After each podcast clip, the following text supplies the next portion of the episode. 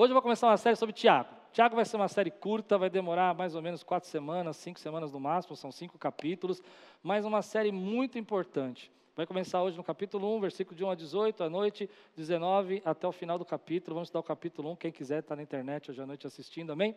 Levanta bem alta a sua Bíblia, diga comigo: Essa é minha Bíblia. Eu sou o que ela diz que eu sou.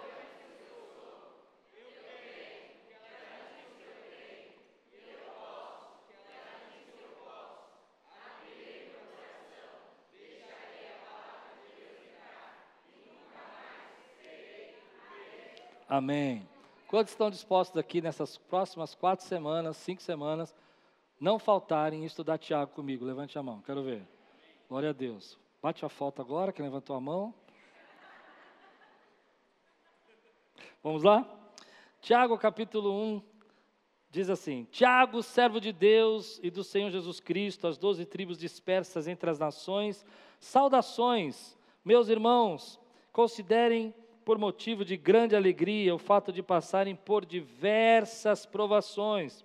Pois vocês sabem que a prova da sua fé produz perseverança, a perseverança deve ter ação completa, a fim de que vocês sejam maduros e íntegros, sem que falte a vocês coisa alguma. Se algum de vocês tem falta de sabedoria, Peça a Deus que a todos dá livremente de boa vontade, e ele será concedida. Peça, porém, com fé, sem duvidar, pois aquele que duvida é semelhante à onda do mar levada e agitada pelo vento. Não pense tal pessoa que receberá coisa alguma do Senhor, pois tem mente dividida e é instável em tudo que faz. O irmão de condição humilde deve orgulhar-se quando estiver em elevada posição e o rico deve orgulhar-se caso passe a viver em condição humilde, porque o rico passará como a flor do campo, pois o sol se levanta, traz o calor e seca a planta. Cai então a sua flor e a sua beleza é destruída. Da mesma forma, o rico murchará em meio aos seus afazeres. Feliz é o homem que persevera na provação, porque depois de aprovado receberá a coroa da vida que Deus prometeu aos que o amam. Quando alguém for tentado, jamais deverá dizer: Estou sendo tentado por Deus, pois Deus não pode ser tentado pelo mal e a ninguém tenta. Cada um, porém, é tentado pelo próprio mau desejo, sendo por este arrastado e seduzido. Então, esse desejo, tendo concebido, dá à luz o pecado, e o pecado, após ser consumado, gera a morte. Meus amados irmãos, não se deixe enganar. Toda boa dádiva e todo dom perfeito vem do alto, descendo do Pai das luzes, que não muda como sombras inconstantes. Por sua decisão, ele nos gerou pela palavra da verdade, a fim de sermos como os primeiros frutos de tudo que ele criou. Vamos orar? Senhor, fala conosco. Traz a tua palavra ao nosso coração. Vem, Senhor, e alimenta a nossa alma. Precisamos ouvir tua voz hoje. Precisamos ser sarados. Em nome de Jesus. Amém.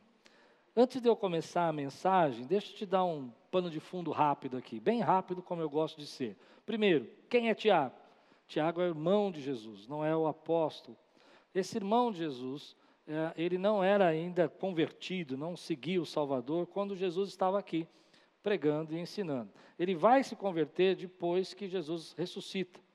E ele vai tomar um papel importante na igreja, ele vai ser uma das colunas, o apóstolo Paulo fala que ele é uma das colunas da igreja, um dos pais da igreja de Jerusalém, e de Jerusalém ele está escrevendo essa carta às igrejas que estão espalhadas. E esse irmão de Jesus, de uma forma bem humilde, ele não se intitula irmão de Jesus, ele se intitula servo de Jesus. E por que, que ele se intitula escravo de Jesus? Porque ele não tinha se convertido quando Jesus estava com ele, se converteu depois da ressurreição mostrando que o importante não é o título que ele tem de irmão, mas o importante é a fé que ele tem em Jesus, é isso que importa. E ele vai escrever isso para mostrar para nós essa, essa carta, é como se fosse um livro de provérbios do Novo Testamento. Um livro com várias citações e várias é, mensagens objetivas, diretas, com uma linha mestra em cada texto mas elas são, às vezes, quando você lê, confusas. Ele está falando do rico, ele está falando da dúvida, ele está falando da sabedoria, ele está falando da aprovação, ele está falando da tentação. Do que, que ele está falando? Então, em uma linha, ele falou de provação. Cada uma dessas linhas você conseguia fazer uma mensagem como se fosse um livro de provérbio. Mas o objetivo dele, que é isso que é legal, por isso que eu estou feliz de pregar esse texto, é que o foco dele é um foco que eu amo. Quem me conhece sabe disso. Ações práticas da fé, de uma vida com Deus. A prática da vida com Deus, não a teoria, não a teoria, a prática. Como é que você produz essa vida com Deus? O que é ter uma vida com Deus? O que, que ela resulta na tua vida? E se somos o povo de Deus, se realmente cremos nele, algumas ações vão transformar. Essa história que Deus não transforma, essa história que você pode aceitar Jesus e continuar no mesmo, para Tiago é uma mentira. A presença do Espírito Santo de Deus vai mudar você, vai, vai transformar a tua vida. Você crê nisso? Amém? E ele começa a dizer, e o tema de hoje, agora sim, vou começar a pregar. Deu para entender quem é Tiago, sabe onde ele escreveu de Jerusalém. Quem quer ganhar um bombom aqui? Né? Agora, o que é importante nesse texto é que ele vai falar sobre, o, que é o tema de hoje, como eu lido com as incertezas da vida. A vida tem muitas incertezas. Você, você que conhece a Cristo, às vezes você já deve ter momentos na sua vida que você falou assim: quais garantias que eu tenho? Você crente passa por provação. Você já teve um momento que você passou por provação. Você crente passa por luta. Quais garantias que eu tenho? Qual é a certeza dessa vida? O que, que eu posso me apoiar? O que, que eu posso é, dizer que a minha vida está fundamentada? Tem tantas coisas que nos desestabilizam. E a gente está vivendo um tempo desse, de viver momentos que nos desestabilizam. Às vezes você estava numa condição financeira e está passando por uma outra condição, isso desestabilizou você. Ele vai explicar. Eu vou mostrar uma cada um para você aqui, uma de cada vez. E esses momentos que a gente está vivendo isso, essas situações que a gente está passando, hoje tem nos desestabilizado. Problemas com saúde, provações, problemas financeiros, problemas de dúvida. Meu casamento vai ser abençoado, estou certo na decisão que eu estou tomando, Deus está nesse negócio, tem problemas que eu estou passando, as tentações da nossa vida, aquelas tentações que a gente não sabe como lidar com elas, e Ele vai trabalhar cada uma delas. Então, antes de eu começar a pregar, eu vou fazer uma coisa que não é meu costume hoje. Peço que você tenha paciência. Nós vamos ver cada uma dessas situações que desestabilizam a nossa vida. Vamos lá? Vamos junto? Vamos ver no texto? Para depois você não dizer que eu li o texto, saí do texto e nunca mais voltei no texto. Entendeu? Aí não consigo achar o que o pastor pregou. Vamos lá comigo. Versículo 2 a 4. Quem nunca aqui ficou desestabilizado diante de uma aprovação? Sim ou não? Sabe aquela coisa de você falar, meu Deus, mas como que eu posso estar nessa? Por que eu estou passando por essa luta? Olha o que ele diz. Meus irmãos, considerem motivo de grande alegria. É alegria? Tem alegria no fato de passar por diversas provações? Tem alegria no fato de você passar por dificuldades? Você percebe isso? Ele está querendo ensinar alguma coisa a nós. Porque vocês sabem, pois vocês sabem que a prova da sua fé produz perseverança. Ela vai fazer você crescer. E a perseverança deve ter ação completa, a fim de que vocês sejam maduros e íntegros, sem que falte a vocês coisa alguma. Ele está dizendo: olha, vocês como cristãos, vocês sabem que é aprovação, vocês sabem que é a luta, não tem conversa, cristão passa por batalha. Essa história que a gente fala que cristão depois se converteu, nunca mais vai ter problema na vida, não existe na Bíblia, mas você precisa entender que a aprovação que você está vivendo é algo que Deus vai usar para você crescer, para você amadurecer, para você viver algo novo na tua vida. Ele está dizendo: existe essa desestabilidade, mas você vai aprender a viver com ela, você vai aprender a crescer com ela, você vai aprender a amadurecer com ela. Agora, quando nós estamos nela, é difícil você se sentir emocionalmente preparado. É difícil você dizer, não, tranquilo, estou muito feliz que eu estou com essa prova. Obrigado, Jesus. Queria mesmo que aquele homem batesse no meu carro essa semana, foi muito bom para mim. Alguém vai falar um negócio desse? Não, obrigado, porque eu fui no médico, ele falou que eu estou feliz. Não, ninguém vai falar. Mas ele está dizendo para nós: olha, eu quero ensinar para você como é que você vive as incertezas da vida. Segunda incerteza que a gente tem na vida, ele vai falar de quatro é, na verdade cinco, mas eu coloquei como quatro. Quem nunca sentiu falta de sabedoria? Seja sincero. Quem nunca passou por um momento da sua vida e falou assim: Olha, eu, eu não sei se eu vou conseguir é, pagar essa conta, eu não sei se eu vou conseguir administrar meu dinheiro, eu não sei se eu vou conseguir manter meu casamento, eu não sei como se eu vou conseguir viver essa situação, eu não sei se eu vou conseguir parar desses problemas, eu não, eu não sei. Eu não sei. E ele vai dizer para nós sobre isso, poderosamente vai falar assim: se algum de vocês tem falta de sabedoria, peçam a Deus que a todos dá livremente de boa vontade. Ele vai dizer: olha, você precisa entender que há momentos que você vai se sentir que não é capaz, há momentos que você vai sentir que você não tem condição, há momentos que você vai sentir que você não sabe o que fazer, mas Deus tem sabedoria para derramar sobre você. Você vai enfrentar a incerteza da tua vida entendendo que Ele é poderoso para derramar sabedoria sobre a sua vida. Aí ele vai dizer outra coisa, porque do outro lado da sabedoria tem a dúvida. Então você fala, bom, se eu não sou capaz, se eu não tenho condição, eh, como é que eu vou viver? Aí você começa a ter uma série de dúvidas na sua mente. E muita gente hoje está passando por essa desestabilidade. Será que Deus está comigo? Será que Deus está fazendo? Será que eu estou certo? Será que esse é o caminho que eu tenho certeza? Será que Deus vai responder a minha oração hoje? Será que eu vim no lugar certo? Será que eu tinha que estar aqui? E Deus vai falar aqui, querido, olha, olha o que ele vai falar. Peça, porém, com fé, sem duvidar, pois aquele que duvida, duvida é semelhante à onda do mar, levada e agitada pelo vento. Não pense que tal pessoa que receberá coisa alguma do Senhor, pois tem mente dividida, é instável em tudo que faz. Olha o que ele está dizendo, olha, essa instabilidade que a vida gera em você, que você duvida, que você pergunta por que, que isso aconteceu. Eu, eu não sei se você já passou, mas algum momento que você falou, Deus, eu não sei se eu tenho capacidade de fazer isso. Eu não sei se sou sábio.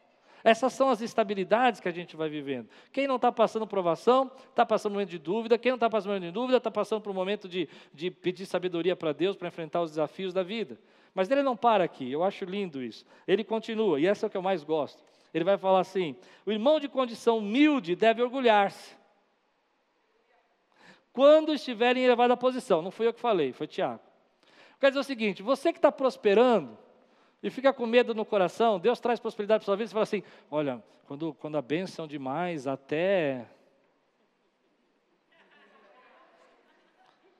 Tem crente que fala isso, irmão.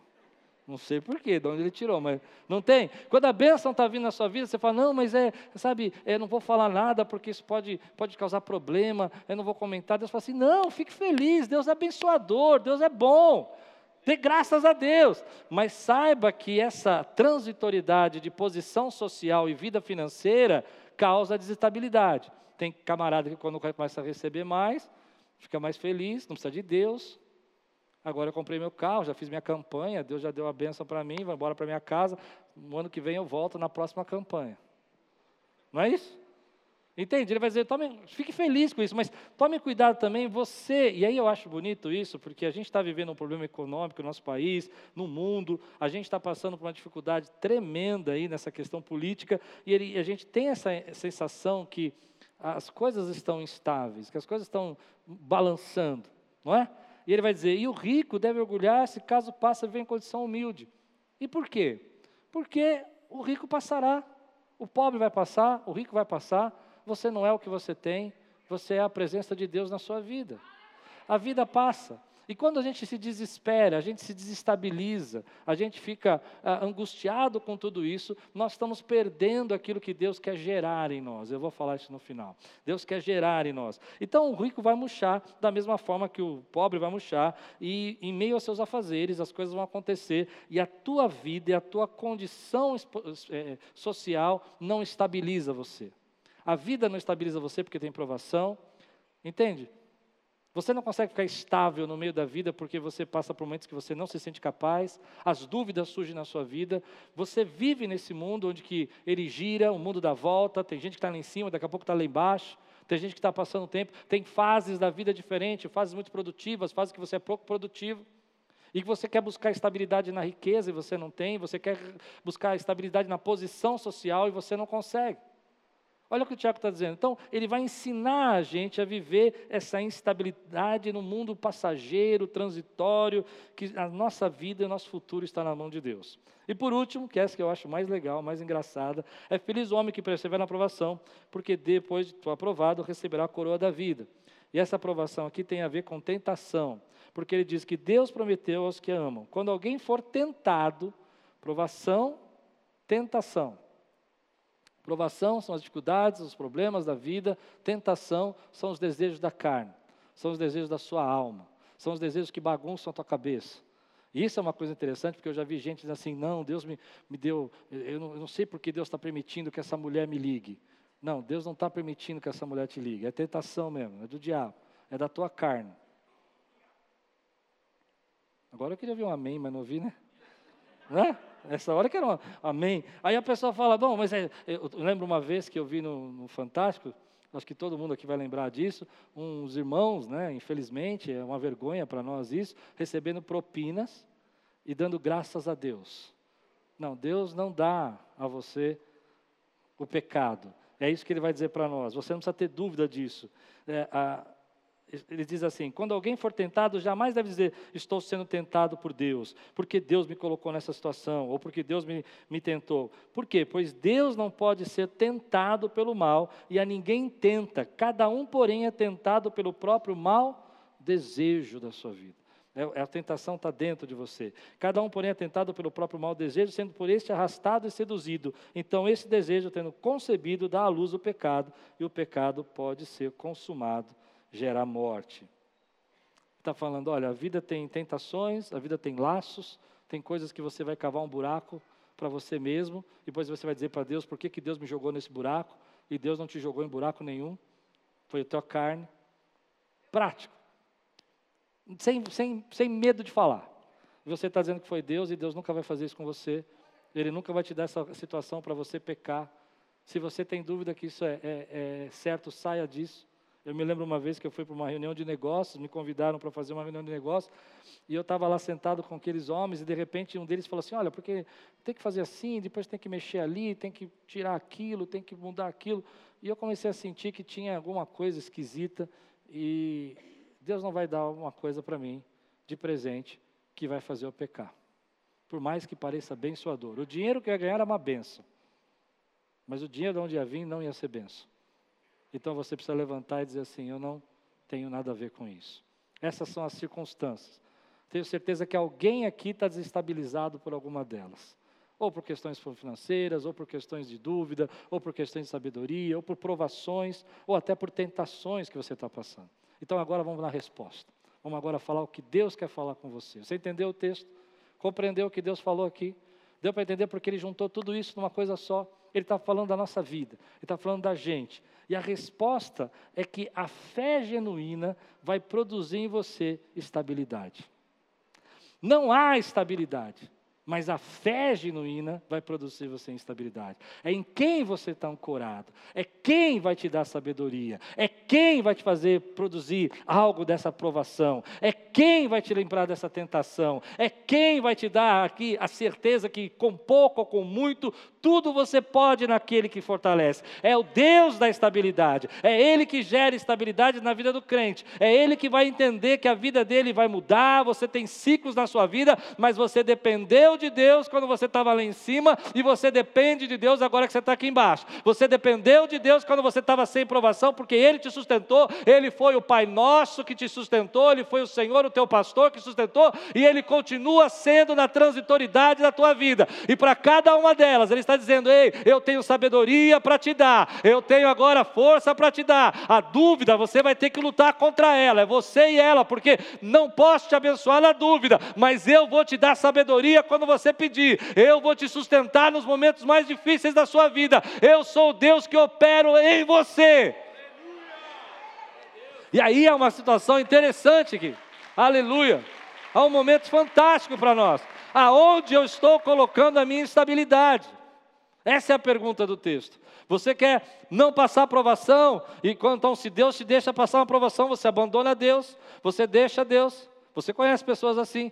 A vida pode estar muito bem, anos de maravilha, uma aprovação que chega. O que, que me adiantou servir a Deus? É porque você não entendeu.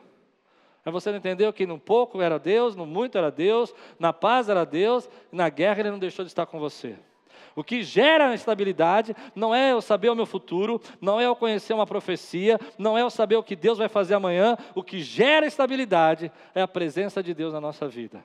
É saber que Ele vai sustentar, Ele vai guardar, Ele vai enviar a graça, Ele vai pegar essa provação e vai me promover com ela. Ele vai pegar essa tribulação e vai me promover, vai me levar numa direção diferente. Agora eu vou ser maduro. Agora eu vou entender o que Deus está fazendo na minha vida. Agora eu vou ter uma intimidade com Ele diferente. Como Paulo disse, sabe, eu, eu sei passar com pouco, eu sei ter muito, porque tudo, não, você não entendeu, tudo eu posso naquele que me fortalece, naquele que me estabiliza, naquele que me põe de pé. É nele que eu posso. E aí a gente tem que fazer uma pergunta. A nossa vida, a nossa vida está buscando estabilidade aonde? Eu não estou criticando você, o que eu estou dizendo é que não funciona.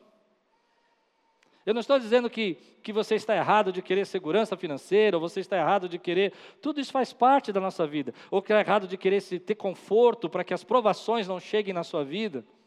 Consegue entender? Eu vou dar o maior número de segurança, o maior número de conforto que eu puder, vou me dedicar para que não haja aprovação, mas a vida não te dá essa estabilidade. E aí nós, como cristãos, começamos a gerar esse sentimento de insegurança, de medo, porque estamos buscando estabilidade onde não tem. A nossa estabilidade está aqui. Eleva os meus olhos para os montes, de onde me virá o socorro? O meu socorro vem do Senhor, que criou os céus e a terra. É dele. É, o meu socorro vem dele. Eu não tenho de onde buscar. Eu posso ter dinheiro no banco hoje, glória a Deus pelo seu dinheiro no banco, que Deus te abençoe poderosamente, multiplique cem vezes mais, e você não esqueça de dar o dízimo. Mas, amanhã chega alguém lá e fala: Vou confiscar a sua poupança. Nós já vivemos isso. E gente pulando pela janela.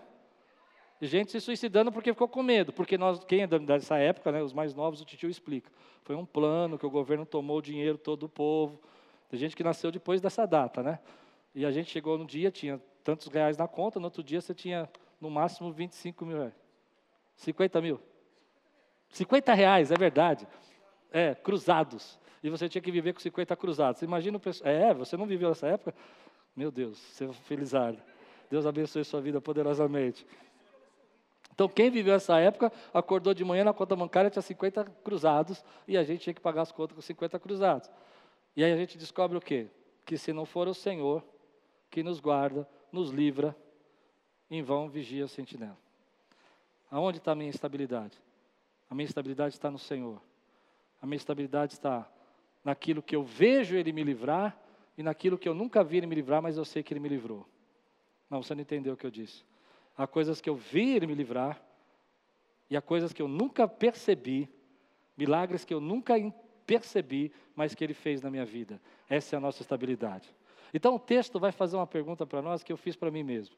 E eu quero fazer para vocês. Quem está pronto aqui, diga amém. Você já ficou verde tempo demais.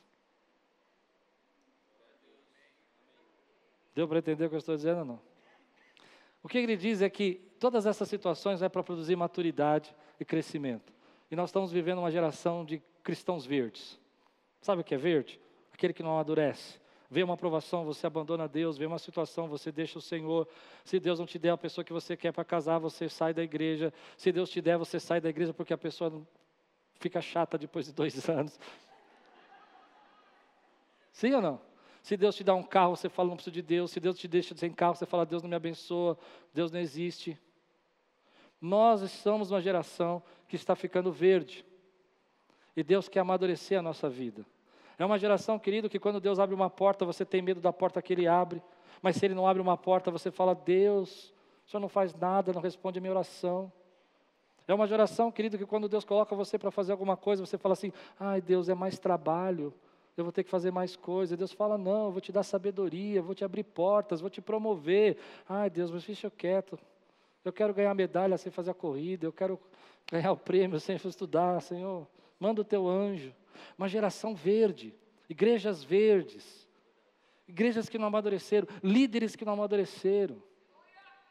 Gente que está preocupada com status, com posição social e não entende que a vida é transitória, que hoje o cara está lá em cima, amanhã ele está tá morto.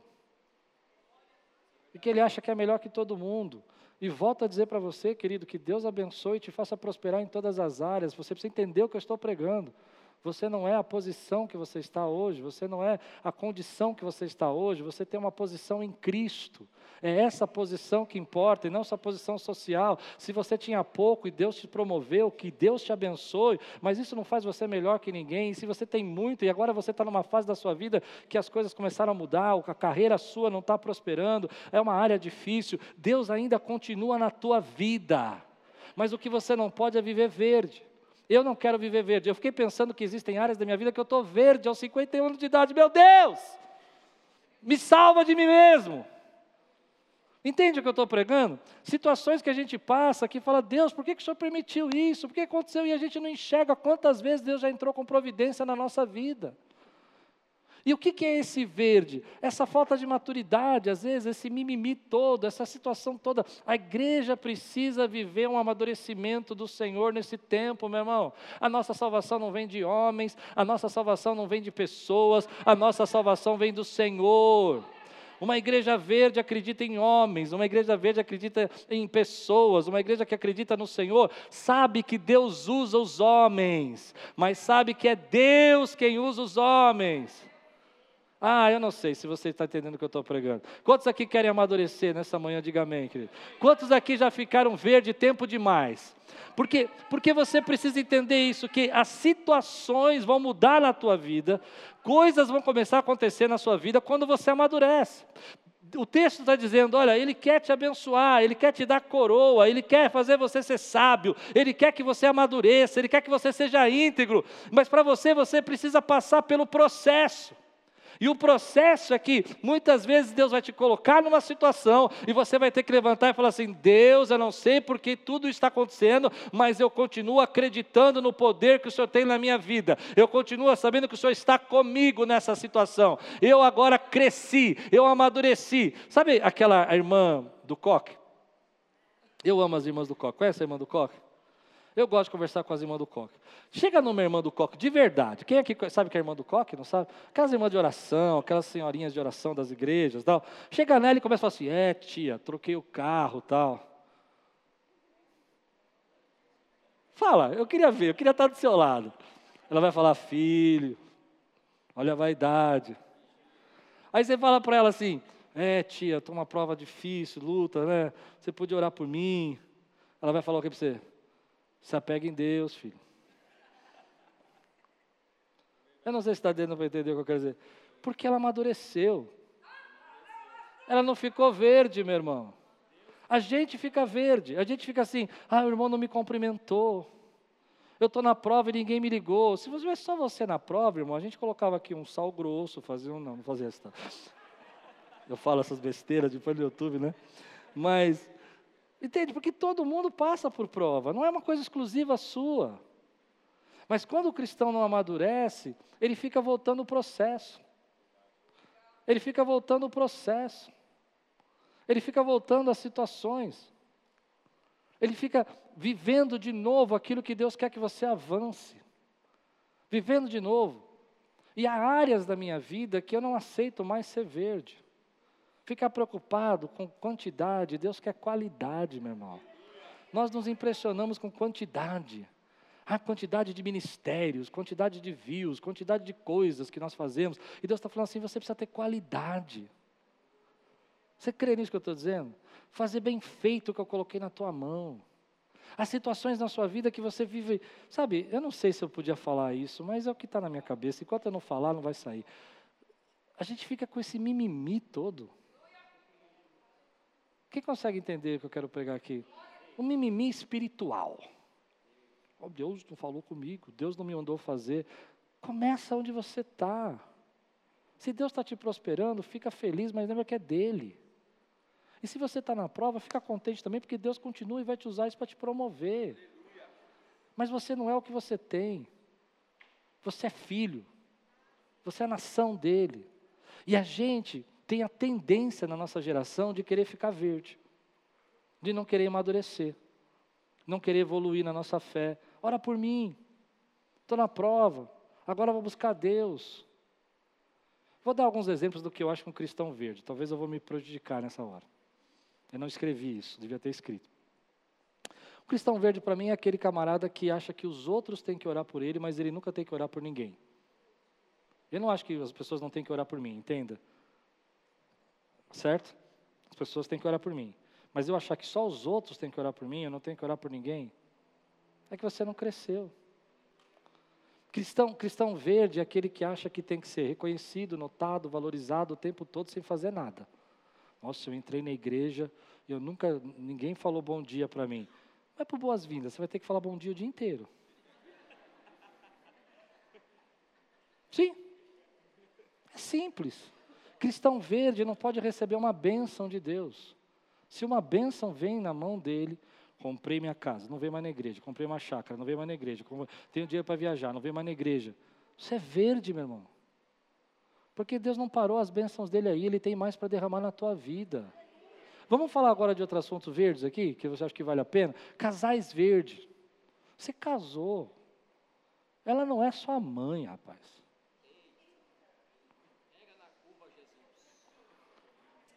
Essa mulher não passa. Não, eu vou contar como é. Eu, eu, das nove eu contei.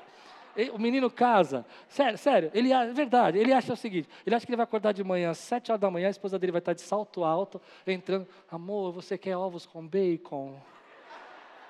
Eu vou dizer o que ela vai fazer. Você vai falar, oi amor, oi o quê? Vamos, estamos atrasados. Aí você fala, não amor, só queria falar oi para você. Ela, ai amor, tudo bem, oi. Você entende o que eu estou dizendo? A vida é real. E a gente está querendo criar um mundo de fantasia que está deixando a gente imaturo para as relações mais importantes da nossa vida. Existem relações importantes. Pessoas têm problema. Casamentos são dois indivíduos tentando viver juntos, com pensamentos diferentes, com gostos diferentes, que se amam, mas que têm atritos. Esse negócio que o pessoal fica falando que no casamento que o camarada casou e não tem atrito, eu não acredito. Eu não acredito. Aprendi com o pastor Anderson. Postou lá, 50 posts. Minha mulher é maravilhosa, linda. Eu falo, já marca a agenda aí que vai ter aconselhamento essa semana. Poste, pode postar. Mas você entende o que eu estou dizendo? Está tentando pedir perdão por alguma coisa que fez, né, irmão? Mas a gente tem que amadurecer além disso. Na igreja, vida espiritual, meu irmão. Essa semana com, com, vou pregar à noite sobre isso, se você quiser continuar na série, eu vou falar sobre, ele vai falar, Tiago vai falar sobre a, a viver a palavra. E foi interessante que no Mentor, eu estava falando com eles, eles falaram assim, qual é o tema que vocês querem trabalhar? E eles falaram assim para mim, muito legal, disciplina espiritual. Eu falei, gente, está tudo dentro de vocês. Eu fiz um estudo invertido. Eu falei assim, quantas disciplinas espirituais você conhece? Aí começaram, fulano, lá, lá, lá, seis disciplinas, até uma disciplina lá que eu achei diferente, estava lá e era bíblica mesmo, relacionamentos, submeter-se à palavra, está tudo dentro de você. Consegue entender o que eu estou dizendo? Já está dentro da tua vida, mas a gente precisa deixar amadurecer. E aí vem o texto dizer para nós, por que, que a gente precisa deixar amadurecer? Eu não quero estar tá mais verde. Eu quero viver aquilo que Deus tem. Tem áreas da minha vida, você, não estou pregando para vocês, estou pregando para mim também, que eu sei que eu estou verde. Consegue entender ou não? Me preocupo com coisas que eu não devia me preocupar. Fico triste com coisas que eu não devia ficar. Confio em Deus em várias áreas, mas tem algumas áreas que eu fico com medo. Tenho dúvida de algumas coisas. E Deus quer me amadurecer. E eu achei lindo esse propósito, da gente estudar esses temas quatro semanas, porque Deus vai amadurecer você para que você possa receber. Olha o que o texto vai dizer para nós, versículo 16 a 18. E aqui é a chave do que ele está dizendo. Meus amados irmãos, não se deixe enganar. Toda boa dádiva, todo dom perfeito, vem do alto. Descendo do Pai das luzes, que não muda como sombras inconstantes, por sua decisão, percebe? Decisão de quem? De quem?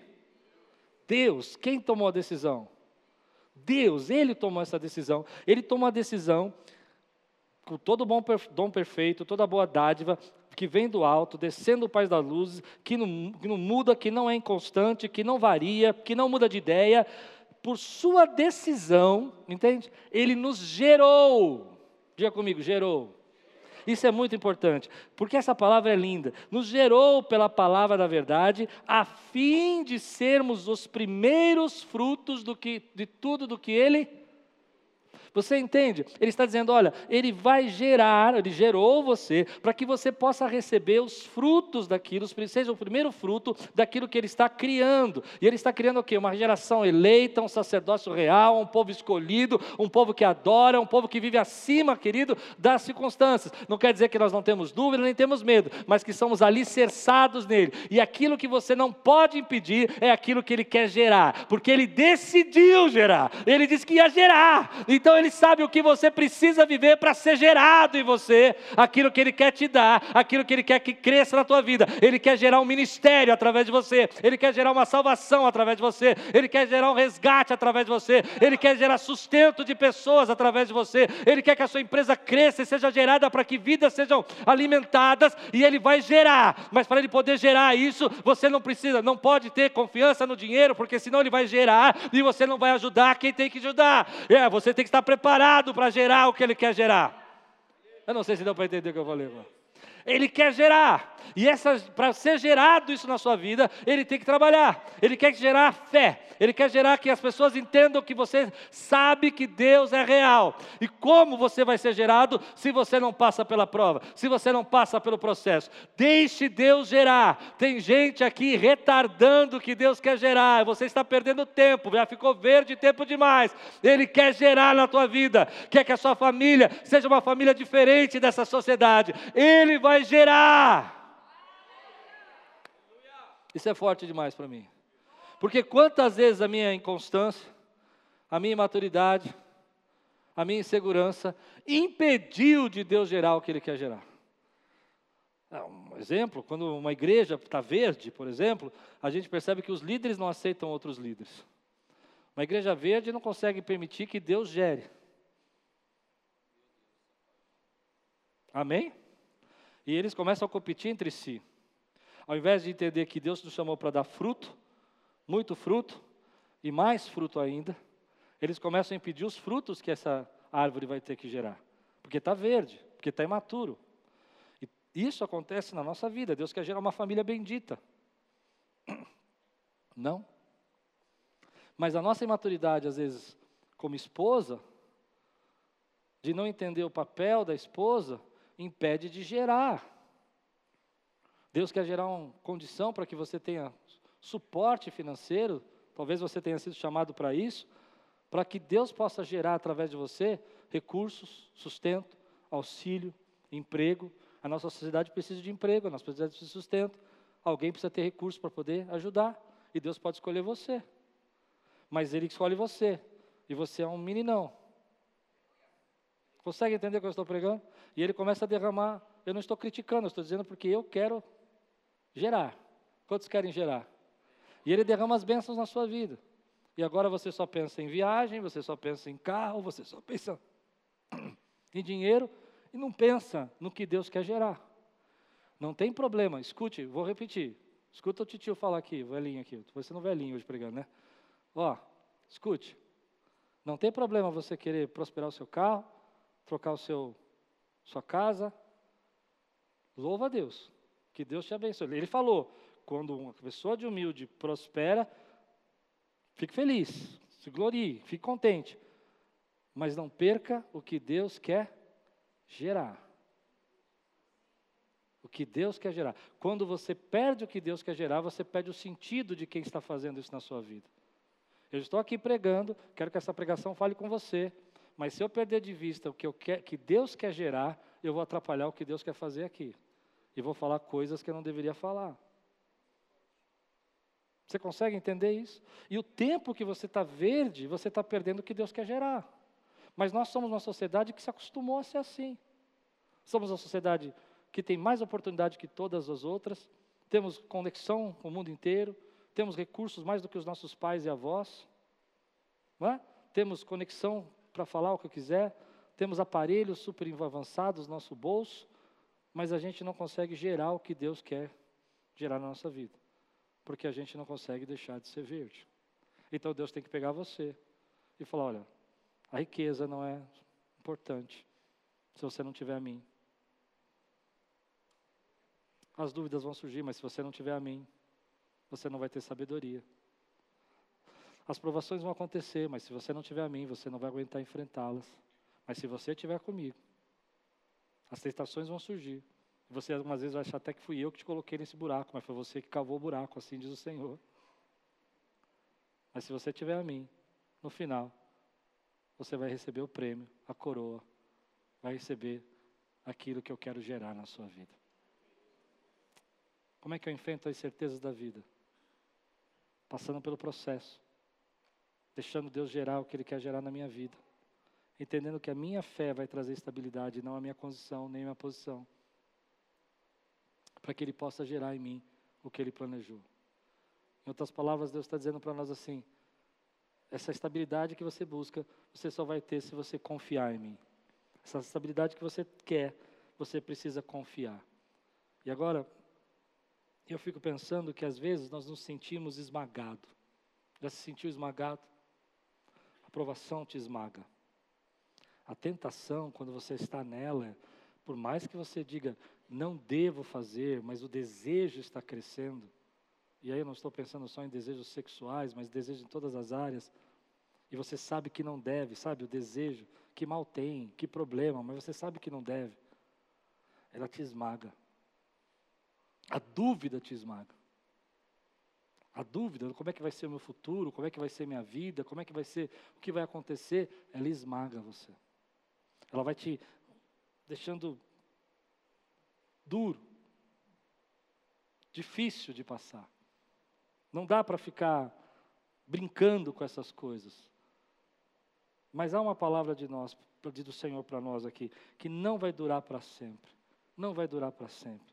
Ele está produzindo equilíbrio. Ele está produzindo maturidade. Eu me lembro que quando Aquiles no começo tinha dificuldades financeiras, e quantas noites eu fiquei sem dormir. Quantas noites eu fiquei desesperado. Hoje, se Deus não tivesse me colocado naquela prova e me mostrado tantos sinais que Ele supre as necessidades dessa obra, confiei em homens.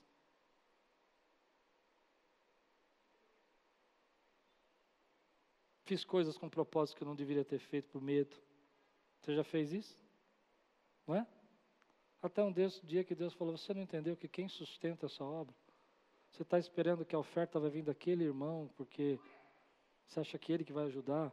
E eu vou usar tá, aquela, aquela irmãzinha ali, ó. E eu vou dar uma herança para ela, vou fazer um milagre na vida dela. E você está querendo conduzir. Entende? Mas quando você passa por essa prova e você vence essa prova, ela não prende mais você. Você é livre. O medo das finanças te, te prende. O medo da enfermidade te prende. O medo do seu futuro te prende. Estamos criando essas prisões mentais para nós o tempo todo. Estamos dizendo, essas situações me assustam. Essas situações me, me dão pânico. E Deus está dizendo: Eu não criei você, eu não gerei você para ficar preso nessas situações. Eu vou amadurecer você.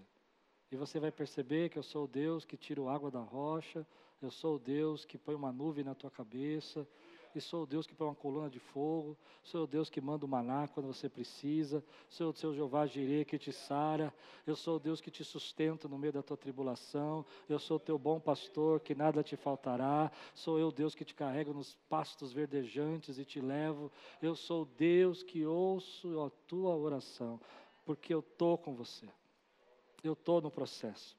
As cinco coisas que eu vou terminar agora, que falam comigo sobre isso. Deus está com você. A primeira delas é que quando você está nesse processo, nessa estabilidade, você precisa lembrar isso. Ele ama você. Não pare o processo. Ele ama você. Você pode dizer, Deus me ama. Às vezes a gente acha que Deus não ama, mas Ele ama você. E Ele está gerando em você. Ele está gerando. A segunda coisa que eu penso nesse texto que me, me dá alegria é que Ele está com você e em você no processo. Você não está sozinho na aprovação, você não está sozinho quando você tem falta de sabedoria, você não está sozinho quando você está passando por crescimentos que te desestabilizam demais, ou, ou problemas financeiros que desestabilizam, Ele está com você. Deixa Ele ser Deus. Deixa Ele ser Deus. Deixa Ele ser Deus. As coisas que às vezes nós não entendemos, que estão nos prendendo, que nós não enxergamos, a prisão do medo, a prisão da insegurança, a prisão da incerteza, da dúvida, tudo isso Deus está libertando a sua igreja. Porque Ele não criou uma igreja para ser verde, Ele criou uma igreja para andar em fé. Nós não somos guiados por vista, somos guiados pela fé. Nós não vivemos por aquilo que vemos, nós vivemos por aquilo que Deus tem falado conosco. Você recebe essa palavra na tua vida? Ele está, aleluia. Ele está libertando você. Alisson, amém. Você crê que Ele vai falar com você hoje? E que Ele falou com você hoje? Você crê nisso? Crê que Ele está fazendo isso na sua vida? Quantos estão passando por incertezas na sua vida aqui? Levante a mão. Quem está passando por isso aqui? Agora baixe sua mão e eu vou fazer uma pergunta só. Quem já está cansado de ser verde nessa incerteza? Levante a mão, quero ver. Eu estou cansado de ser verde em algumas incertezas. Quantos querem viver aquilo que Deus tem para você, o novo? Eu convido você para começar uma jornada de maturidade, uma jornada de poder, uma jornada de crescimento, uma jornada de bênção, uma jornada de viver isso, de fazer a palavra produzir fruto na sua vida. A palavra viver frutos, sabe? Dar frutos nesse lugar. Dar frutos aqui. Você crê? Então levante sua mão bem alto e diga assim: Eu estou cansado de ser verde nessa área. Chegou o tempo de eu viver o que Deus tem para mim. Eu estou cansado de viver esse momento de incerteza.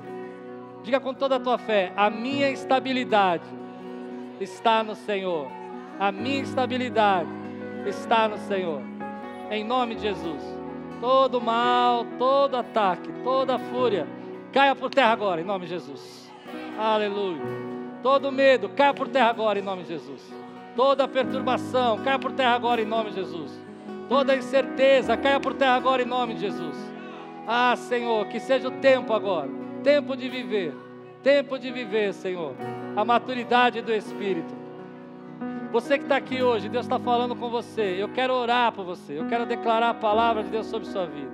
E em nome de Jesus, em nome de Jesus, não pare o processo. Não desista no processo.